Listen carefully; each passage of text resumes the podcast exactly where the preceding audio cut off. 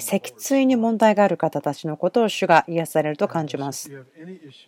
ですからちょっと特定的に話したいんですけどもこの後ろの背中の腰の辺りですけどもスクリューとか板が入ってる人ですね。脊椎のところに。自分の思いの中で絵が見えたんですけれども神様の癒しだと思うんですね。ですから背中腰のところですけどももちろんですね普通のまあ腰痛という人でもいいかもしれませんけどもでも主が今見せてくださったのはその金属が入ってるですね腰の辺りにという方ですか。どうぞそんな方は立ち上がってください。ああなんかもう大変な人数の方たちが今癒しを受けようとしていますけども。または先ほどブライアンさんが知識の言葉ありましたけども骨が折れてしまってギブスとかに入っていない。でもきちんと戻っていない。骨が折れたけれどもそのギブスなどに入れなくてそしてきちっと治っていないという人。何かこう骨が折れだけどもちゃんと戻っていないという方。他の方にもいますね。こう言ってください。じゃあその3名の方たちどうぞこっちの方に来てもらっていいですか？他にもいらっしゃいますか？その骨が折れてしまってちゃんと戻っていない。そのあなたがギブスを使っていないならばですね、私たち祈るべきだと思っています。ブライアンさん、ちょっと手伝っていただけますか？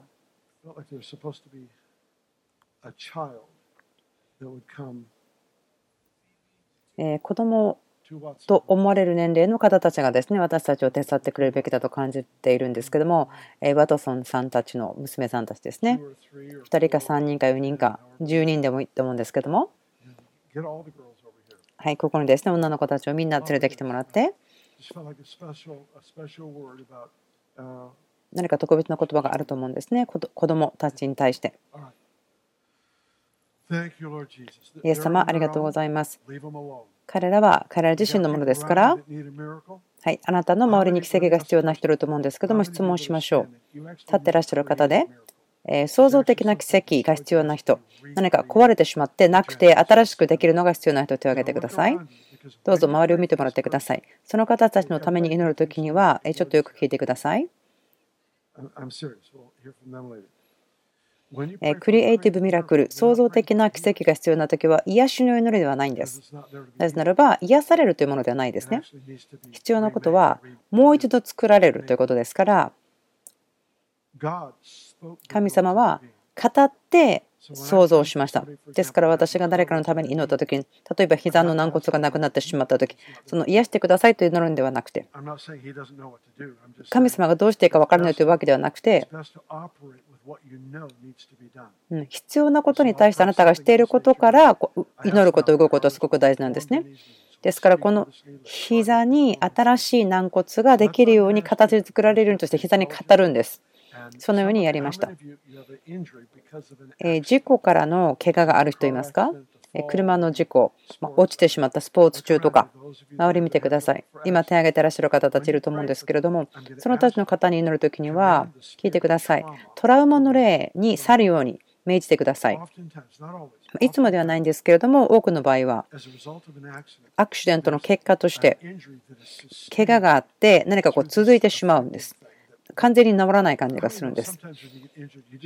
時々何かあの事故を起こしたとか事故あった時にもう治らないと思ってしまってアジャストしてしまう適応してしまうんですね。でそれで痛みがあって苦しむんですけど気がつかないんですけど私たちは自分たち自身をそこで病気の例に対してその事故の怪我からということでどう開けてしまうんです。でそれは普通の癒しではないんですね。わかりますか？ですから立ってらっしゃる方たち。覚えてますか？あの今私が手を触ってるところそこに痛みがある人。とても痛いんですね私。痛みを感じます。どうぞ早く癒されるうちに入ってくださいね。はい。手を挙げてください座ってらっしゃる方たち、あなたが申請した信者であるならば、神様との正しい関係、民との正しい関係があるなら、どうぞ言ってあげて祈ってください。で、あなたのところに癒されるべき人のところに誰かが来たら手を下ろしてください。あの手を挙げたけど誰にも祈ってもらえなかったということがないようにしましょう。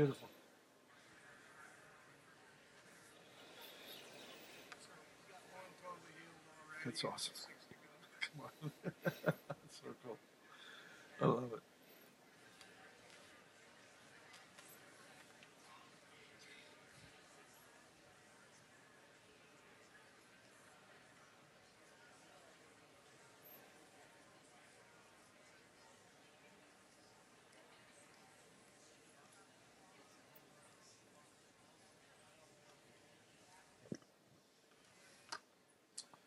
Thanks, Lord. 主を感謝します。Thank you, Lord. 主を感謝します。主をお願いします。油注ぎ、癒しのための油注ぎ増加してください。宇宙分の霊があなたのための上にあります。宣言します。痛み、病が今去りなさい。イエスの皆によって、力強い名前によって。そして私たちは創造的な奇跡を呼び出します。軟骨なくなってしまったもの.事故とかで治すことができない状態になったもの、それらを回復している奇跡を呼び出します。力強いイエスの皆によってそのように呼びます。トラウマの霊、人々、神の民を解放せよ。今、解き放て.神の民を解き放ちなさい。え右の足です.けども、折れてしまって、えーしっかりと治ってなかったという方がいると思うんですけども、Could have been 20 years ago. 20年前かもしれません。ただその右の足ですね、それをえ折ってしまったという方、どうぞそこにいる方のためにどうぞ祈ってください。私の右の方にいらっしゃるんですけども、どうぞえ祈ってあげてください。あなたの近くに手が上がっている人方見てはどうぞ行って手を足に置いてください。そして祈ってください。足に手を置いて祈ってください。癒しの言葉をイエス・キリストの皆によって解き放ちます。その事故にとってトラウマが関わっているならば、今それをキャンセルします。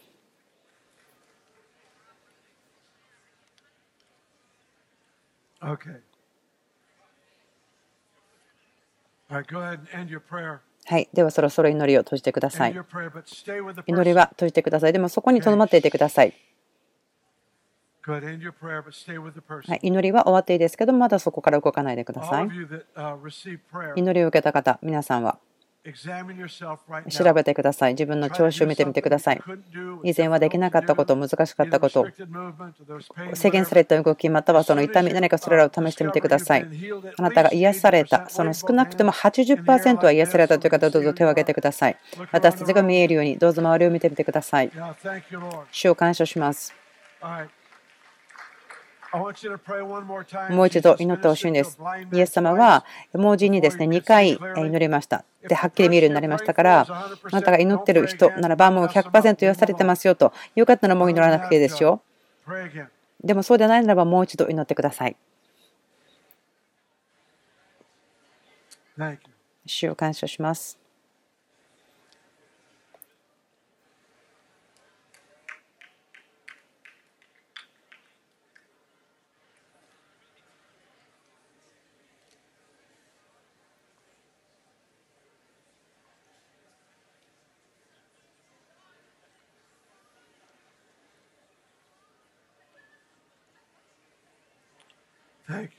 主を感謝します。主を感謝します。あと30秒ぐらい祈りましょう。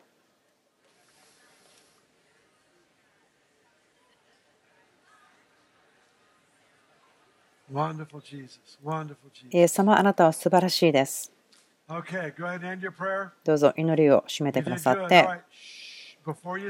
皆さんが戻る前に祈ってもらった.人は本当にちゃんとしっかりと体の様子を見てください。そして主がなされたことを見てください。80%癒されたという方、80% 80%は癒されたという方、どうぞ手を挙げてください。立ち上がってください。手を振ってみてください。どうぞ周りを見てください。素晴らしいです。主を感謝します。素晴らしいです。どうぞ座ってください。え、ブライアンさん、あなたに語られたその折れてしまった骨というところ、どうでしたか？一人の方は完全に癒されました。素晴らしいです。イエス様ありがとうございます。腰のところに金属が入っている方たちはどうでしたでしょうか？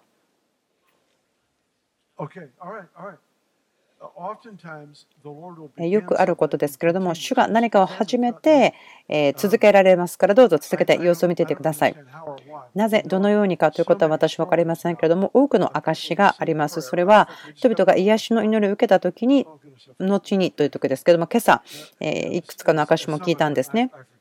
いくつか覚えてますけど忘れてしまったものもあって、国とか間違ってしまってたら申し訳ないんですけども、祈ったんですけども、1週間後ぐらいに完全な癒しが現れた時あります。ある時は1時間後、ある時は1週間。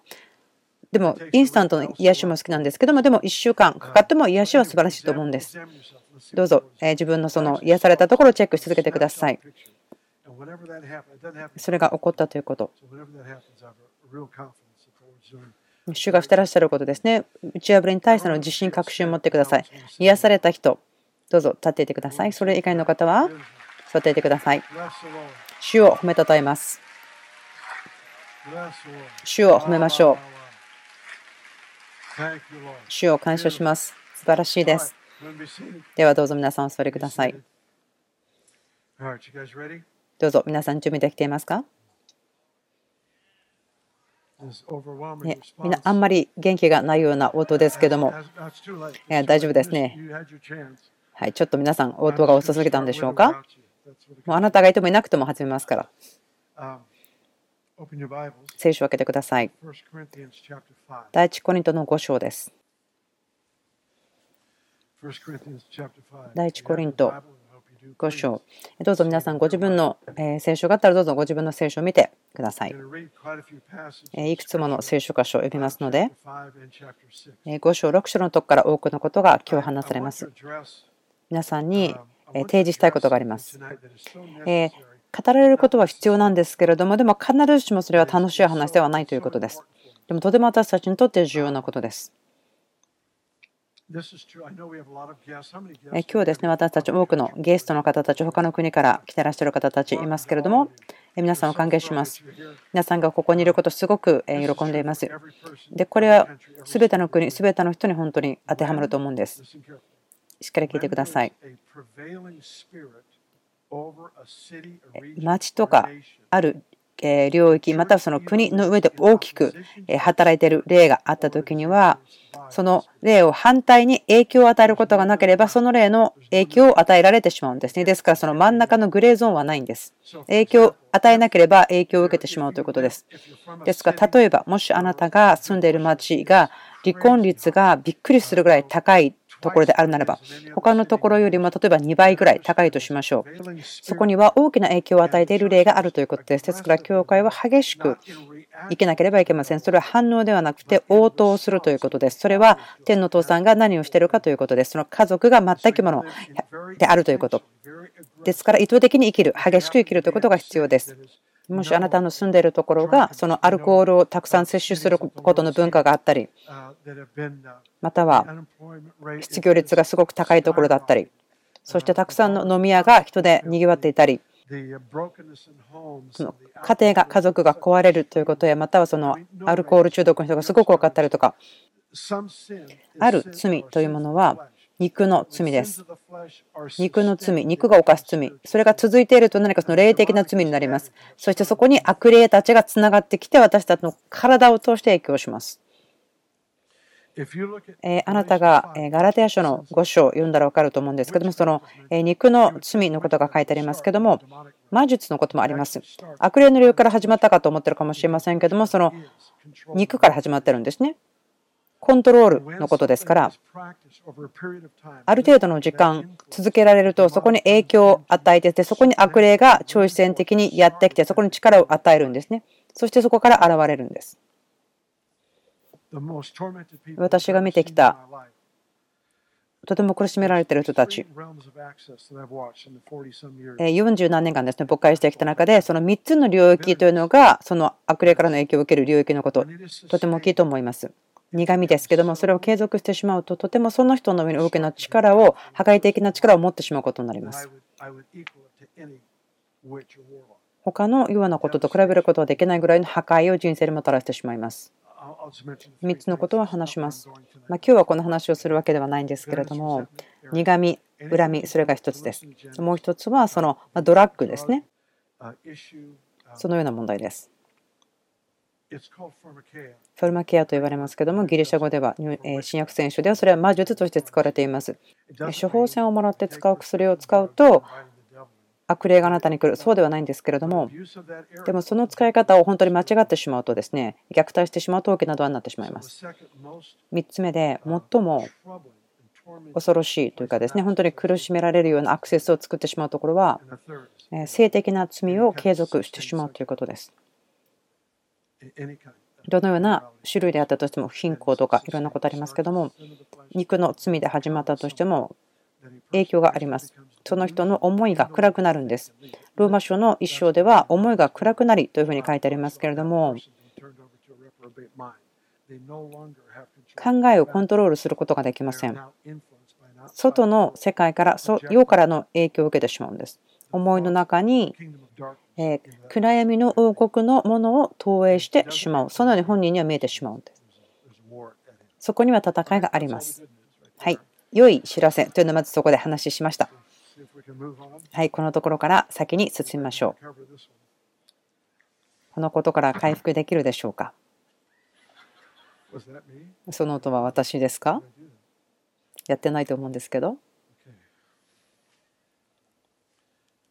The the thing that is so troubling to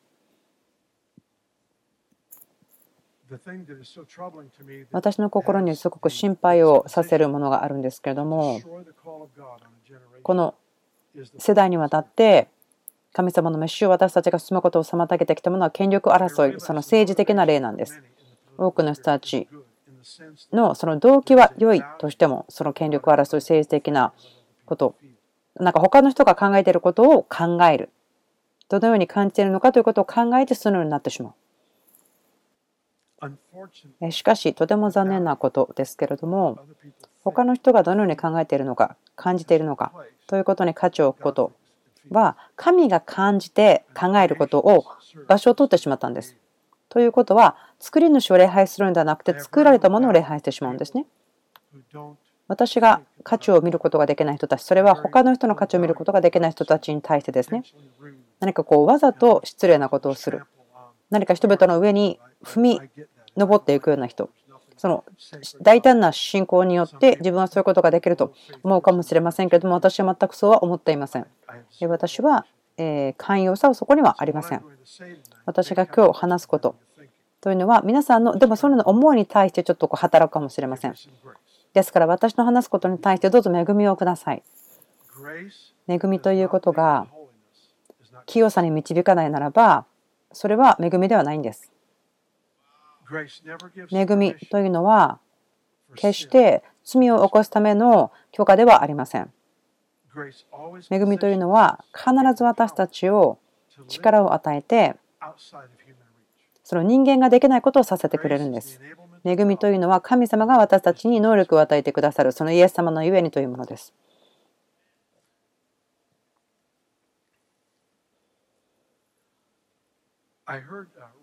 私がえ以前何年も前ですけどラジオのインタビューを聞いていました。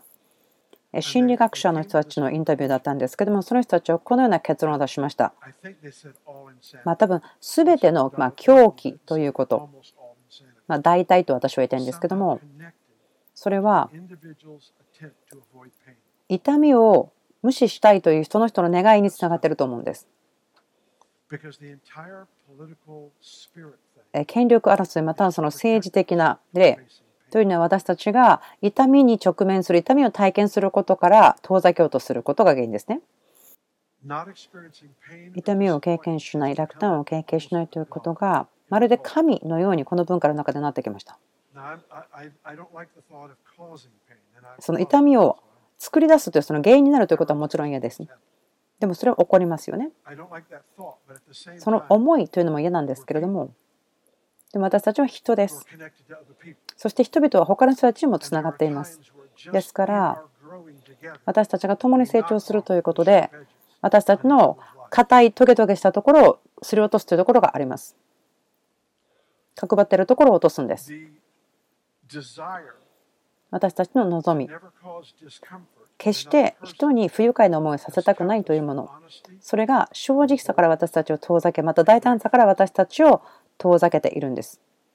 私たちはそれを上手にやっていないんです。私ちょっと始めたばかりですから、このところは。どうぞ.あのしっかりとシートベルトを締めてください。これから白熱してきます。えちょっとこれから古い例え話をしますけども説明をします。何年も前に聞きましたけれども、例えばあなたの友達が燃えているビルの2階にいるとします。あなたはその人を助け出したいですか？これは人が救われるということの例え話で使っています。その燃えているビルの2階にあなたの友達がいるとしたらどうしますか?その友人を助け出したいですか?注目をこっちに持ってもらおうとすることできましょう。で、大きい声を出して呼んでみたら、ある人はこういうかもしれません。いや、その人はちょっと繊細だからそれ嫌いかもしれないよ。ビルさん、あなたわかんないですけど、この人は教会で傷つけられてますから。でも、だから何か、でもこの人死にそうなんですけど、助け出さないんですか？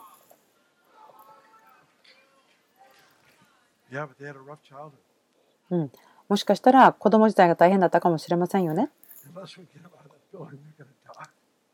あなたも私もそうだったかもしれないけども、私たちはビルから出てきたので死なないですよね。そこがポイントなんです。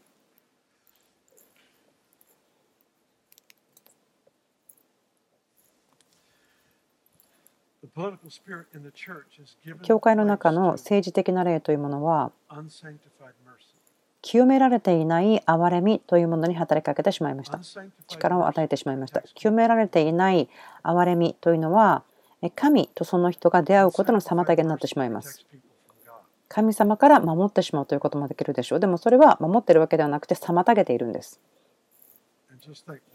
考えてみてください今この話はですね、え感謝祭の1週間前に言ってますから、このメッセージから1週間ちゃんと回復するだけの時間があります。どうぞこのところ見てください。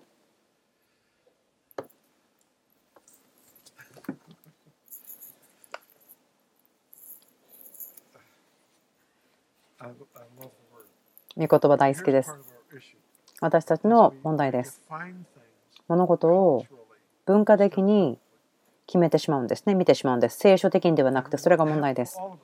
私たち全員が理解とか意見とかどういうのがお父さんという意味ですか？愛ですか？賛美ですか？希望ですか？永遠ですか？みんなそれぞれが違うアイデアを自分たちの中に文化とかいろんなことで持っていますけれども残念なことに私たちがその確信をもらった時何かを理解した時に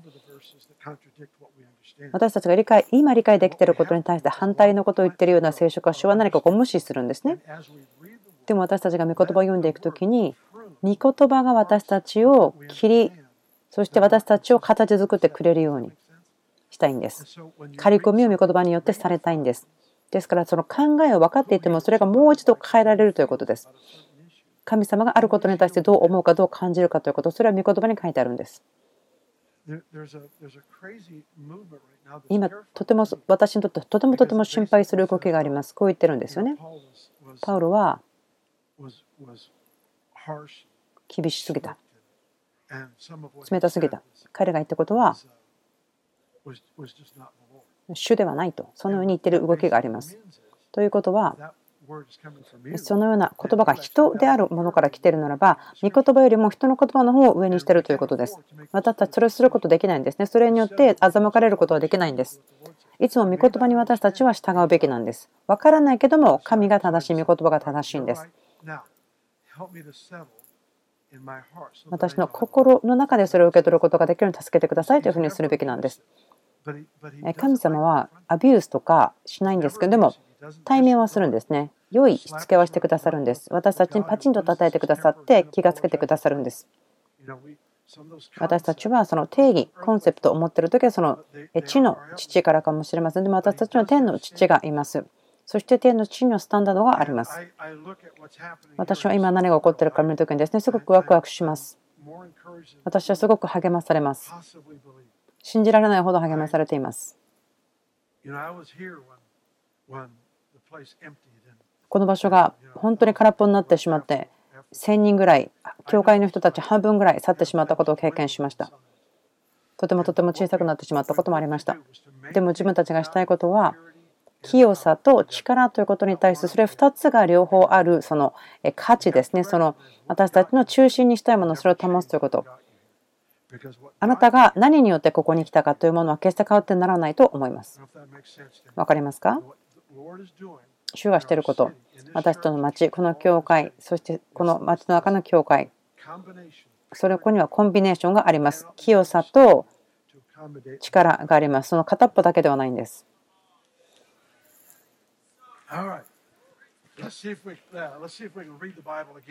はい。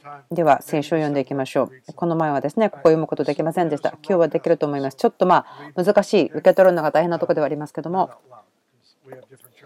はい、私が読みますけども、どうぞ皆さん自分の本を追っていってください。5章の一節第一コリント。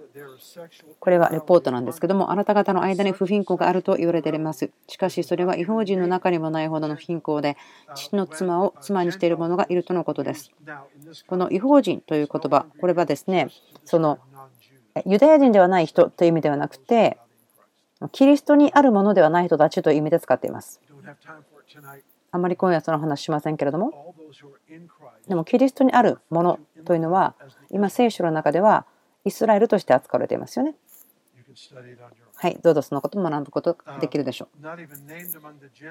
違法人の中にもないほどの貧困で父の妻を妻にしている者がいるとのことです。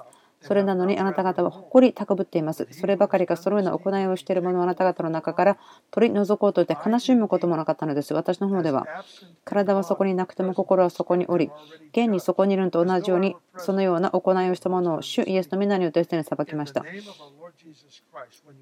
あなた方が集まった時に私も霊において共におり、私たちの主イエスの権能を持って、このようなものをサタンに引き渡したのです。それは彼の肉が滅ぼされるためですが、それによって彼の霊が主の日に救われるためです。もっと時間があれば、このこの話をですね4週間ぐらいすることができます。あなたが見たものは感情的なリアクションの裁きではなくてまたその罪に定めることではなくて問題があってそれをしっかりとケアをしなければ全体に影響を与えてしまうということを教えてくれます。何年も前ですけども覚えています。私たちの上にですね小さな子羊がやってきました。私の友達が羊たちを飼っていてですね私の奥さん彼女はですね、心においては農場の娘さんなので、とてもたくさん家畜を飼いたいんですね。私の家にはですね、そんなスペースがなかったので大丈夫だったんですけども、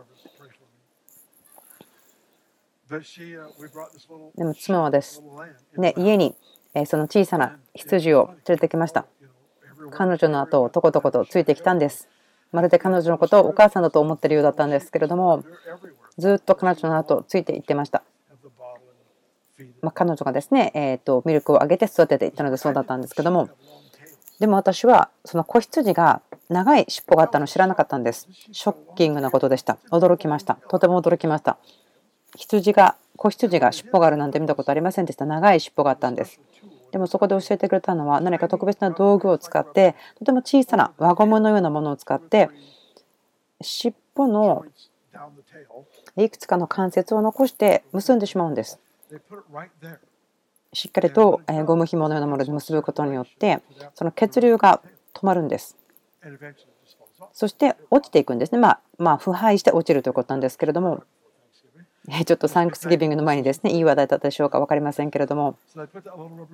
その小さな子羊の長い尻尾にゴム紐みたいなのを結びつけて最終的にその尻尾は腐って落ちるんですけども考えさせられました。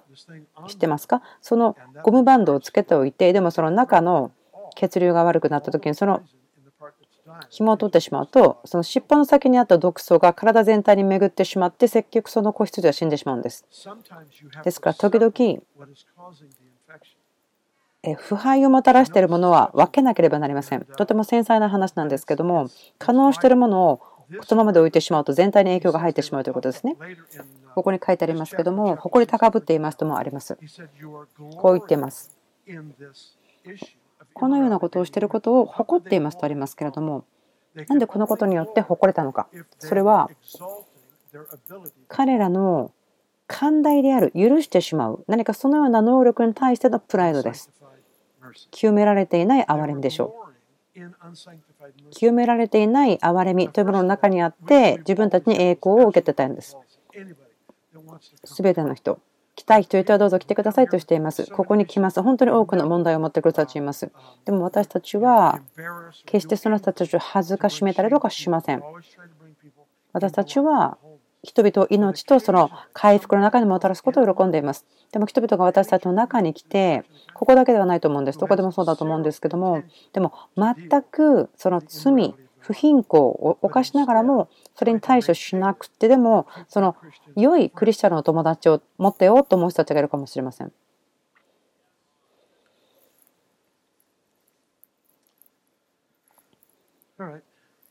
はい。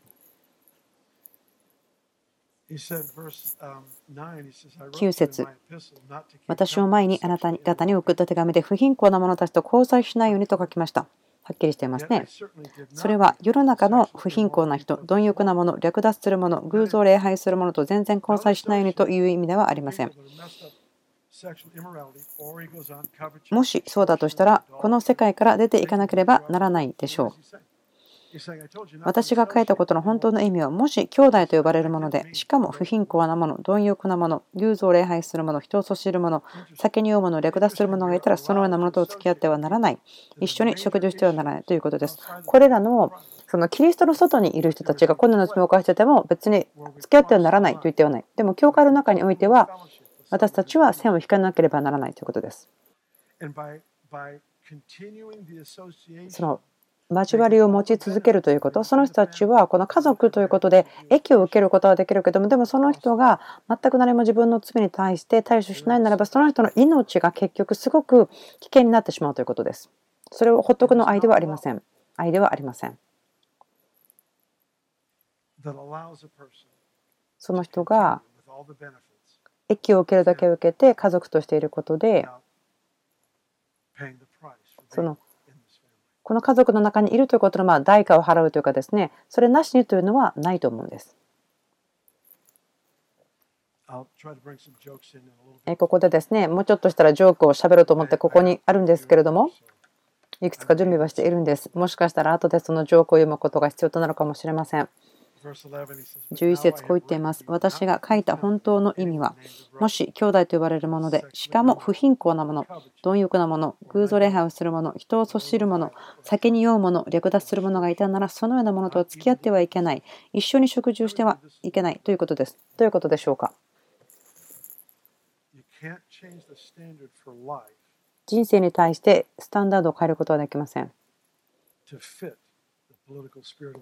その今日その時の政治的な例権力争いの例に合わせて変えることはできません。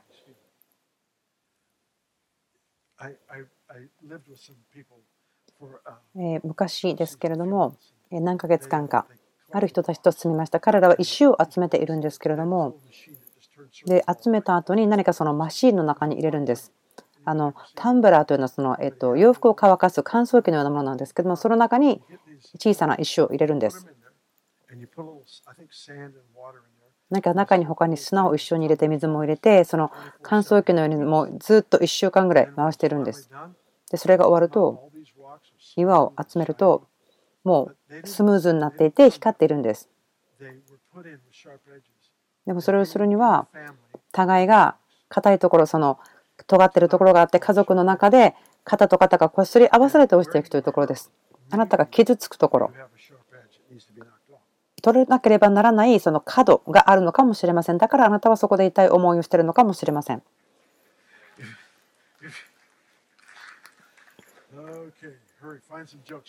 はい、今ですね、私何かジョークを探そうとしてますけども、もしあなたが同じ場所で何回も何回も同じように痛みを得ているならば、痛いなと思う状況になってしまうならば、そこでその何か硬い、尖ってるものがあって、そこで落とされている、こすられている、丸くなっているのかもしれません。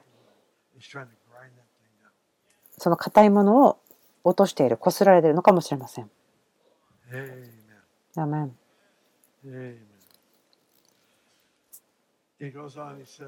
こういきますけれども、12節外部の人たちを裁くことは私のすべきことでしょうか？あなた方が裁くべきものは内部の人たちではありませんか？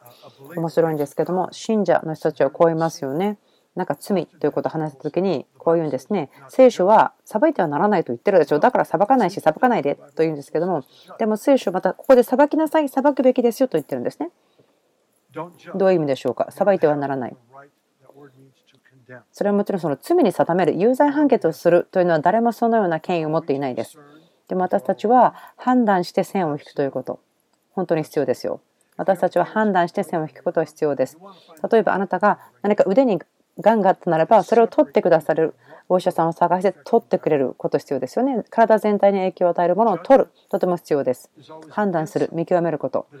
その裁くことというのは人に対して対決対抗するものですけどもまた神様の裁きということ私たちが必要なもの。あまり心地よいサブジェクトではないんですけども裁判のことを考えてみてください。ある人は何かこの裁判にかけられたけれどもでもその人は実は無罪であってでもその人が待ち望んでいるのはハンマーが下ろされてその裁判官が無罪であるということでもそれは裁きなんですね。判決が下されるということはすごく大事なことなんですね。誰かを守るためとかとても重要なんです。私の家族子供に対して私は判断しますよ。その有罪判決と言いませんけど、でもその線を引いていくこと、その判断することを教えます。お父さんとして子供にそのパスターとして教会の人たちに教えますね。ビジネスでもそうです。メンターがいて教えます。判断します。あなたの影響下の人たちが安全の中できることができるようにあなたが責任があるからそのようにしますね。それは治める人の責任ですね。またその政府の責任でもあります。政府というのは2つの役目があります。その守ることと力を与えることです。人々をどこに置くかではなくて、その力と守りというものを与えることなんですね。力を与えることと守ること、それがとても重要です。例えば、人々がま無法のような、どのようなライフスタイルのやりたいことをやって、私たちの中で生きるとして、そして悔い改めないとしたらそれが私たちが何かその靴を揺らすようなことを考えなければならないと思うんです。そのような人々が私と共にいても変わりたいと思わないというのだとすればそれは一体どういったことが私について語っているんでしょうか？私は人々をとてもこう厳しく取り扱ったりとか罪に定めるそんなこと嫌いですけどもまたそのリアクションでもしたくないんです。私たちが言いたいのはその反対に行くということですね。パウロが教えたようにこれが道です。健全な方はこっちです。あなたはこっちを進んでください。次のレベルはこっちですよ。清さを保つ。そしてもっと大きな力を神様に求めること。知恵を実践する。そして清さを持つということ。そしてそこに力があるということ。今、6章に来ましたけれども、これはその告訴するという話ですね。あなた方の中には仲間の者と争いを起こしたとき、それを生徒たちに訴えないで、相手は正しくない人たちに訴えるような人がいるでしょうか。信者たち、今の問題ですけれども、裁判に訴えることできますね。その一般の教会の外に一般的に訴えています。これは今日は普通なんですけど、でも聖書から見たらおかしいことになると思うんですね。覚えていないんです。その信者の中で、キリストの体の中で問題があって、その2つ対抗しているグループがあって、それを長老の前に訴えて、そしてその決断をもらうということなんて全然覚えてないです。このマイクは入っているでしょうか？3節。私たちは見つかりをも裁くものだということを知らないのですが、それならこのようなことは言うまでもないのではありませんか？分かりますか？私がここで裁くものだ、神様によって召されているという時分かりますか？人々に対して有罪判決をするとかそのそういうものではないんです。そういう意味ではないんです。判断をするということです。あなたは見つかりたちをも裁くと。というならば、どれだけあなたは今の状況に対して判断する、裁くことができるべきではないのですか？ということです。御言葉で予言されていることがありますけども、その説明ですよね、アナロジーですけども、ある人々のグループがいつも街の中の人たちは全然正しいことも悪いこともわからない。何がわからないかというと、判断することができなかった。知らないではなくて判断ができない。価値のシステム、またはその心の中の道徳のコンパス、それが全然ディレクションがなくなってこっちだよというものがなくなってしまったということです。私信じます。私たちの国またはその国々ですけれども本当に叫んでると思うんです。その導きを求めて。どっちに進むんですかということを求めて叫んでると思います。その罪に定めること有罪判決を人々にすることによって進むことが来るわけではないんです。あなたが人生をどのようにして治めるかということで模範となることができます。家族においても最初壊れていたけどもその良い家族として終わったとか一度は破産していたけどもでも今ビジネスで繁栄していますいろんな証が話があると思うんですけどポイントは人生をどうあなたが治めるかということでそれが予言ということになるんですねこの国々世の国々に対して出ていくその予言的な声になるんです神様のプロセス、人生のパターン、それを私たちが見るんです、見つけるんです。この豊かさを見つけます。人生をどう生きるのか、どうやって収めるのかということ。神様は立て上げていますよ、グループの人たちを。牢屋に閉じ込められるのではなくて、あなたが自由に生きることができる王国に住んでいるということを生きる人たち。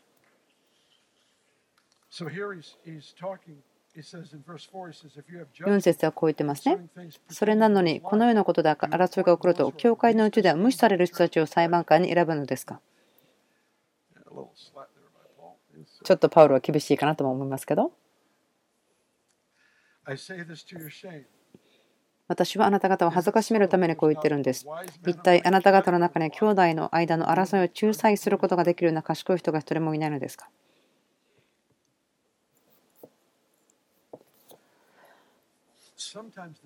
時にはその正しくなければならないという必要というのは何かこの人の人生の中で不健康な動機になってしまうんです。とても強い動機になってしまうんです。そのようだと友達と何かこう切り離してしまう。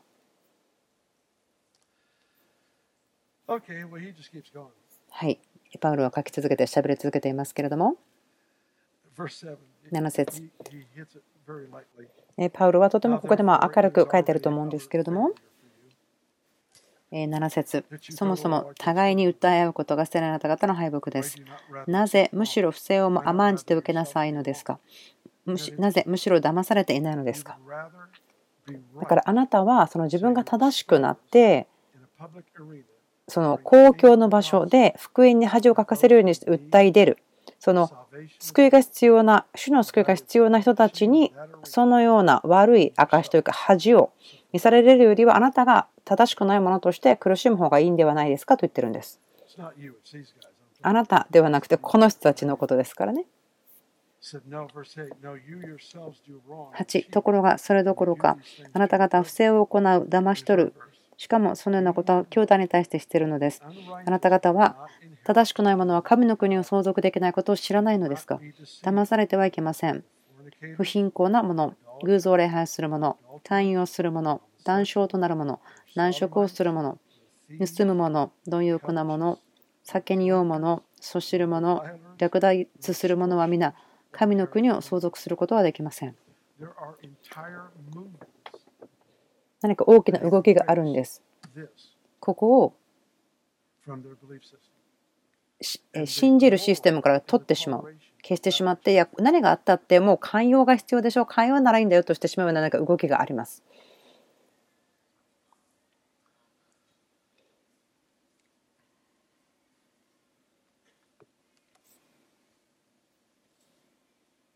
11節あなた方の中のある人たちは以前はそのような者たちでした。以前はと書いてあることですね。素晴らしいですよね。もうあなたはこのような人ではないんですね。過去にこういうことをしてしまってたとしても、今のあなたとは関係ないんです。あなたは現れ、清められ、主イエスの皆によって、神の御霊によって義とされました。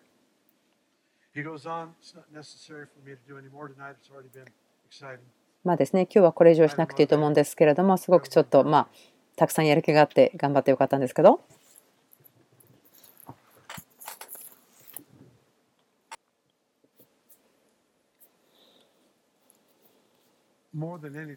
すべてに勝って、私は？愛によって知られている家族、教会となっていくことを望んでいます。人々を受け入れて問題によって押し出してしまうのではなくて、その健全な寛容さを持っていくこと私たちそれをやってきたと思うんですしかし私の見ていてその心配することある方たちがその寛容になるその神が禁じていることでも大丈夫だよ恵みだよと言ってしまうこと心配しています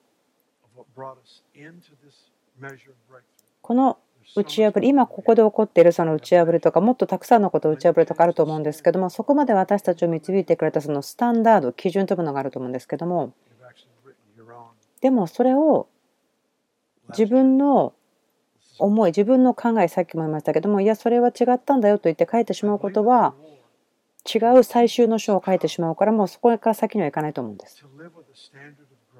恵みのスタンダード全ての人々への価値もうある方たちはですね引き伸ばされてると思いますけどももう今までの人生の中でとても自分は今が引き伸ばされてますと思う方いますよね。もう何年も何年も自分もそのような経験をしています。たくさんの状況があります。そうやって練習しています。神様の愛というのをいろんな人たちに対して実践してきています。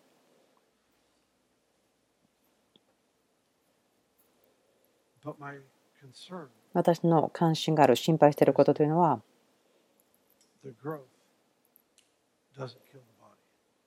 その腕の中で何か育っているそのがんみたいなものが体に影響を与えないことです。人生をどのようにして導いているのかというのが分からないよということが増えないということです。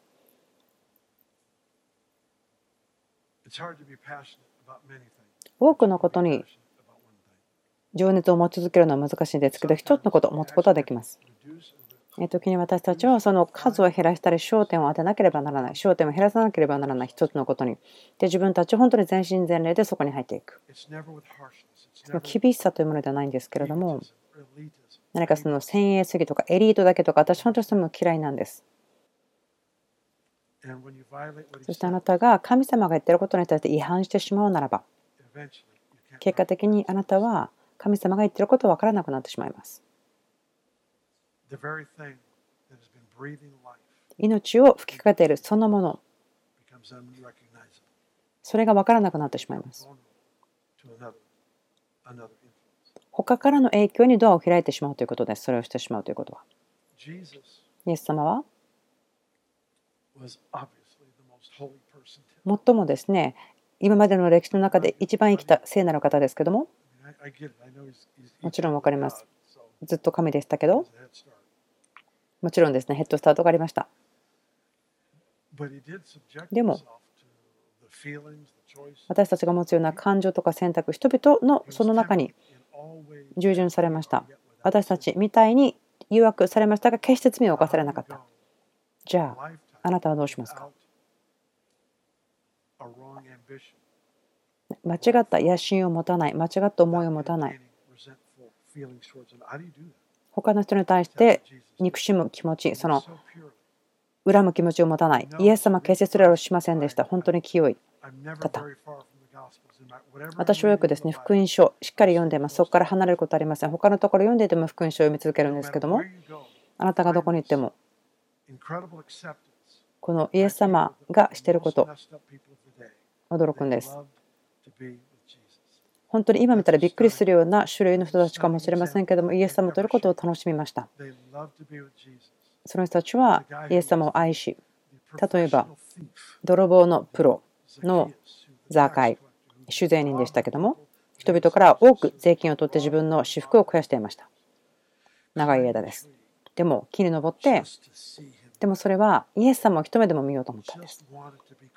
近くに行きたかったイエスの近くに寄りたかっただから自分を振り下らせたということです。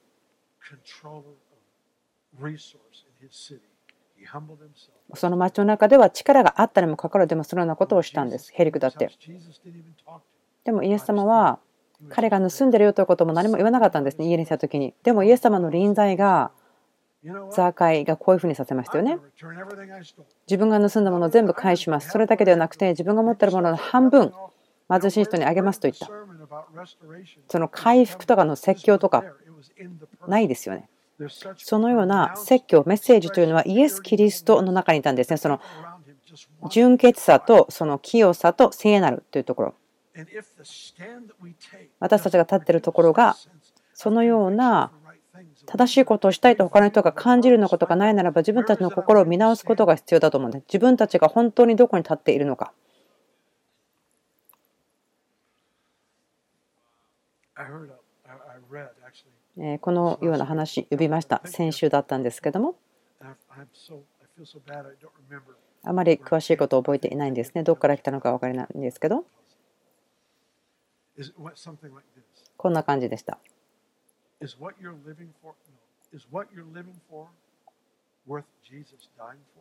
「あなたが今生きている命はイエス様が死んだということにふさわしいと思いますか?」またそのことをですね自分を打ちましたね。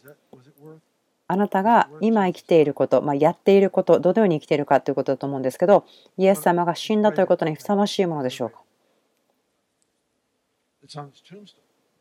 何かまるでそれを破壊しに書いているようなことですよね。まあ、何かそのいいことをですね、その破壊しに書こうと思って自分も考えなければいけないんですけども、あと自分の人生60年ぐらい残ってますね。まあ、とにかく.あなたが今生きている人生というのは、イエス様が死んだよということにふさわしい人生をあなたは生きていますか？私たちは.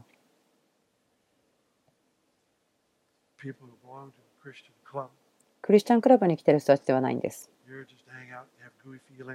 ここでなんかこう気持ちいいな、楽しいなとしてるだけではないんです。プロセスで祝福されてるわけではありません。主の祝福、人々の人生変えてること本当に喜んでいます。癒しを見ているのを喜んでいます。家族は回復します。体も癒されます。思いも回復します。癒されます。ビジネスも繁栄します。とても素晴らしいです。もちろん主に賛美します。でも神様がビジネスの中でしていることを見るのすごく喜びます。人々のアイデア、神様がビジネスの中にクリエイティブアイデアを与える。その問題が解決することだけではなくて、要するに赤字がなくなるだけではなくて、黒字になるというのはまた違うところです。そのようになるんですけども.主がしていることです。でもあなたは決して妥協しなくていいんです。あなたの清さ、バリュー、そして人々をどう見るかという人への価値。私たちがそれをうまくそれをすることを学んだならば、もっと多くの人たちが私たちの間に来て、裁かれたような感じがせず、でも求め、心を叫んで変わるでしょう。それが私の見たいところです。どうぞお立ちください。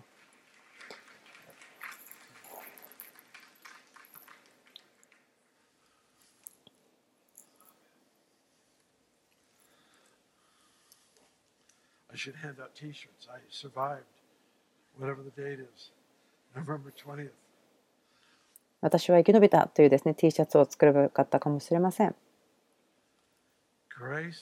恵みが.清さに人を導かないならばそれは恵みではありません。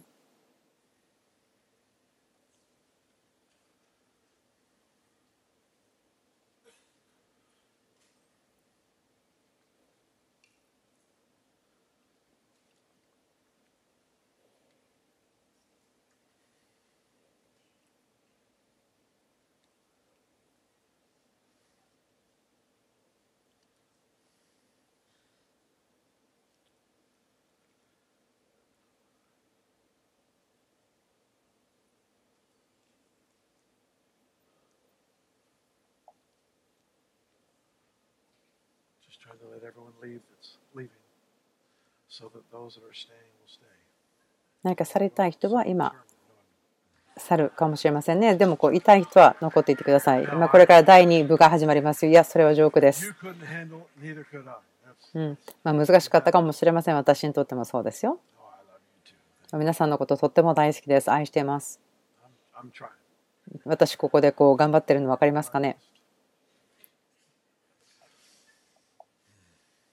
聖書の中にはその清さの麗しさの中でという言葉がありますけども清さということはなんかこう悪いラッピングをされてるような気がするんですね私ずっと覚えてますけども私が小さい時育ってきた頃はそれがとても価値を見て思われていませんでした。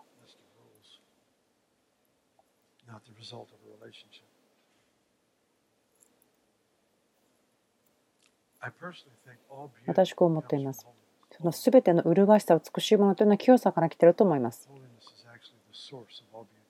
全ての麗しさ素晴らしさの源は清さですね。ホーリネスなんです。全ての素晴らしさ美しさ。もしそれは清くないならばそれはねじ曲げられているということです。清さということは神様の本質の現れてそして現されているものを見た時に聖なるということなんです。正しい合ってるということではなくそれはその清い神様との関係の結果として出てくるものであって何かその第二部を話してしまいそうになっちゃうんですけど説明だけさせてください。想像してください。清められると言いますけどももしあなたがイエス様の近くに寄った時に神様の人格の一部があなたの人格の一部になるんです。あまりにも近くいるからその変えられるということですね。もしあなたが明日の朝起きた時に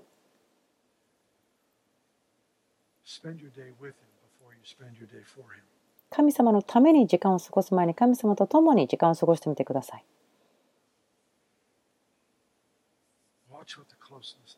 その近さ、親近感というかですね、近くあることが何を生み出すか見てください。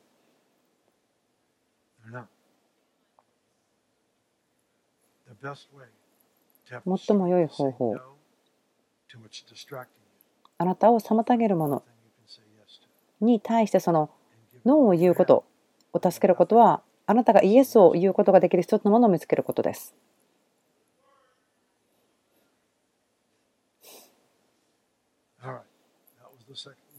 はい、それが、えー第2部でしたけども終わりましたよ。はい、また他のものが出てくる前にもう祈ってしまいましょ.う。どうしまし.ょう。えー隣の人の手をどうぞ。握ってください家族として共に立ちたいので。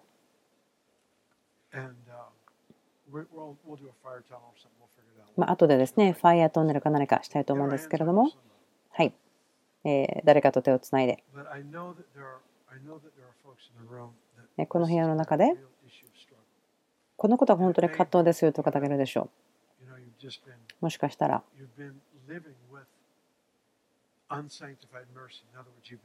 なたが清められていない憐れみとともに生きてきたかもしれません。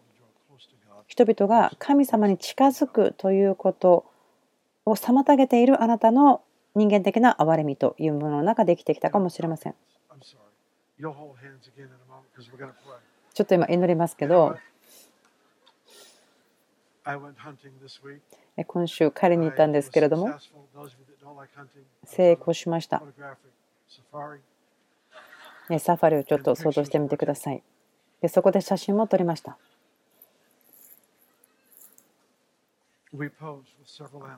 え、動物を何匹かこう一時停止しました。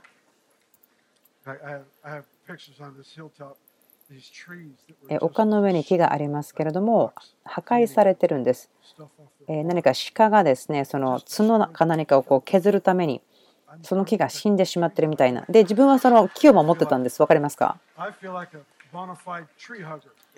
その木を大事にする人のような感情をすごく感じてるんですね。木を守るためにこう動物をちょっと一時停止するということ。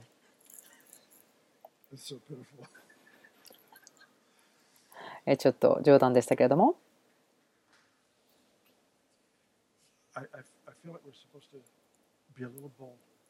少し大胆に私たちなるべきだと思います。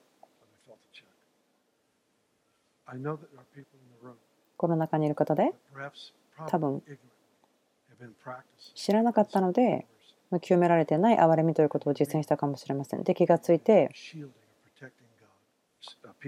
人々を主からのこうコンビクション罪が示されるよということから妨げてきてしまったかもしれません。でも人々に対してアプローチする方法もという方法がありますということ神様が取り扱うことから妨げてしまうことではありませんあなたがそのようなことを間違えてしてきてしまう知らなくてしてしまったならばどうぞ手を挙げてください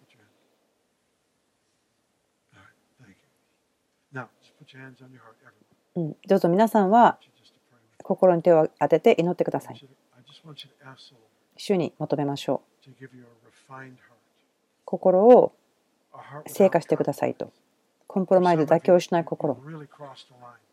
ある人たちは線を踏み越えてしまって、あなたはそのことによって上手にできたと思うかもしれません。この教会の中では在籍感与えません。でもその告白をするということです。許しを受けるために。私は清められていない憐れみを使って正しくないことをしてしまいましたと。許してくださいということをどうぞお一人お一人で言ってください。神様がそこで働いてくださいます。神様は私たちを許してくださる方です。許してください。その清められていない憐れみを使うことによって人々を神様からえーこう遠ざけてしまった。神様の取り扱いから人々を守ってしまった。神様私たちは皆清さを持って生きる人になりたいです。ザーカイがボランティアで自発的にえー償いをしますよと言ったように、それが私たちの心です。ですから私たちを許してください。あなたが持っていなかったスタンダードを自分たちが持ってしまったことを許してください。あなたのイメージを曲げてしまったことを許してください。じゃあ今ですね、手を取って祈りましょう。私たちは本当にハッピーな家族です。ザーカイはイエス様と一緒にいただけで、そのお金を正しく返したかった。ルカの5章でイエス様が弟子たちと2人に乗ってた時ですけれども、ペテロはこう言いました。ひざまずいて、私から離れてください、主よ私は罪深いからですと言ったんです。イエス様は何してたんですか何もプリーチしてません。ただ魚釣れるのこっちだよと教えてただけですよ。でもそこで力が表されたから、ペテロは知ったんですね。自分が何か変わらなければならないということ。イエス様が歩いた時にそこには清さがあった。ピュリティがあった。その力というのはそのペテロの冒頭の中であった。それが人々が全てのものを置いて、このイエス様に従いたくなったんですね。ですからお互いのために乗ってください。お互いのために乗ってください。そのピュリティ、その清さと、ま純粋であることと力ということ。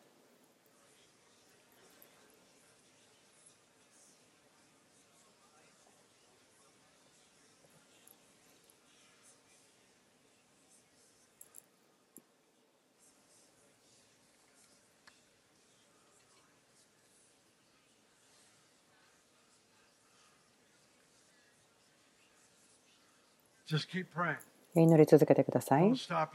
まだ止まらないでください。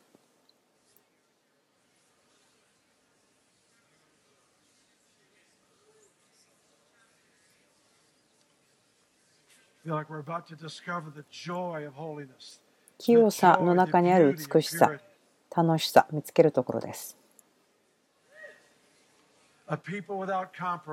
妥協しない人々。妥協しない人々。コントロールや操りをする政治的な例に操られない人々。主を感謝します。主を感謝します。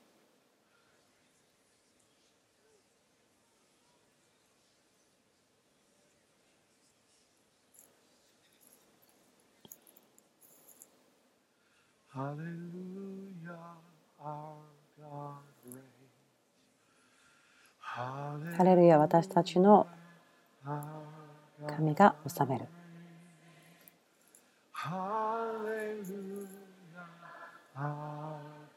私たちの神が永遠にすべての日を治める。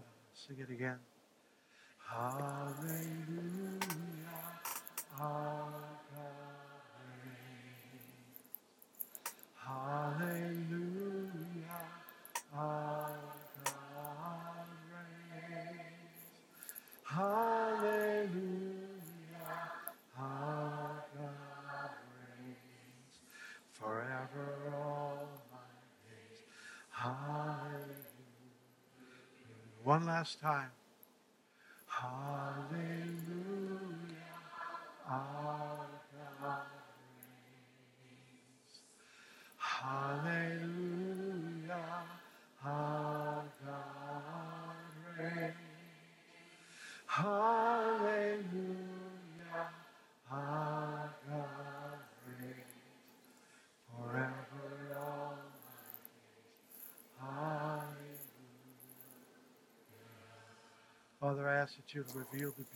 お父さんあなたがその清さの美しさを表してください。栄光あなたの清さ。本当に私たちが願うものです。それは私たちが本当に欲しいと思わせる魅惑的なものです。私たちは心を尽くして熱望をします。何て呼んでいいかわからない時もありますけれども、でも主を祈ります。教会の家族の中で私たちがそのために知られていきますように。私たちが集まる時には、まだ主を知らない人たちがここにいるというチャンスもありますけれども、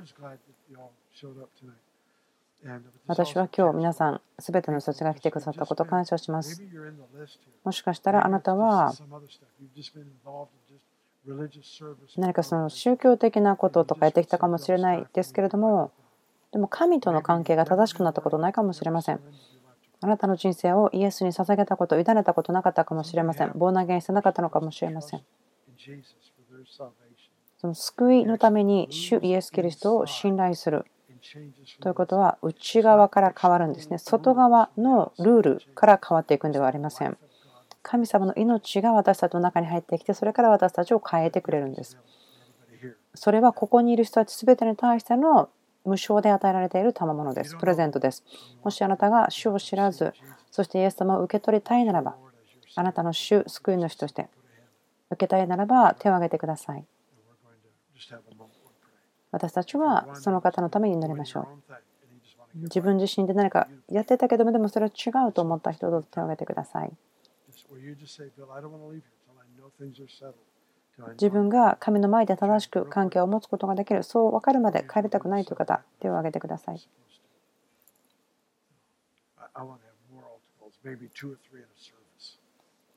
もう少しですね、この招きを一つの礼拝で2つ3つしたいように感じますけれども。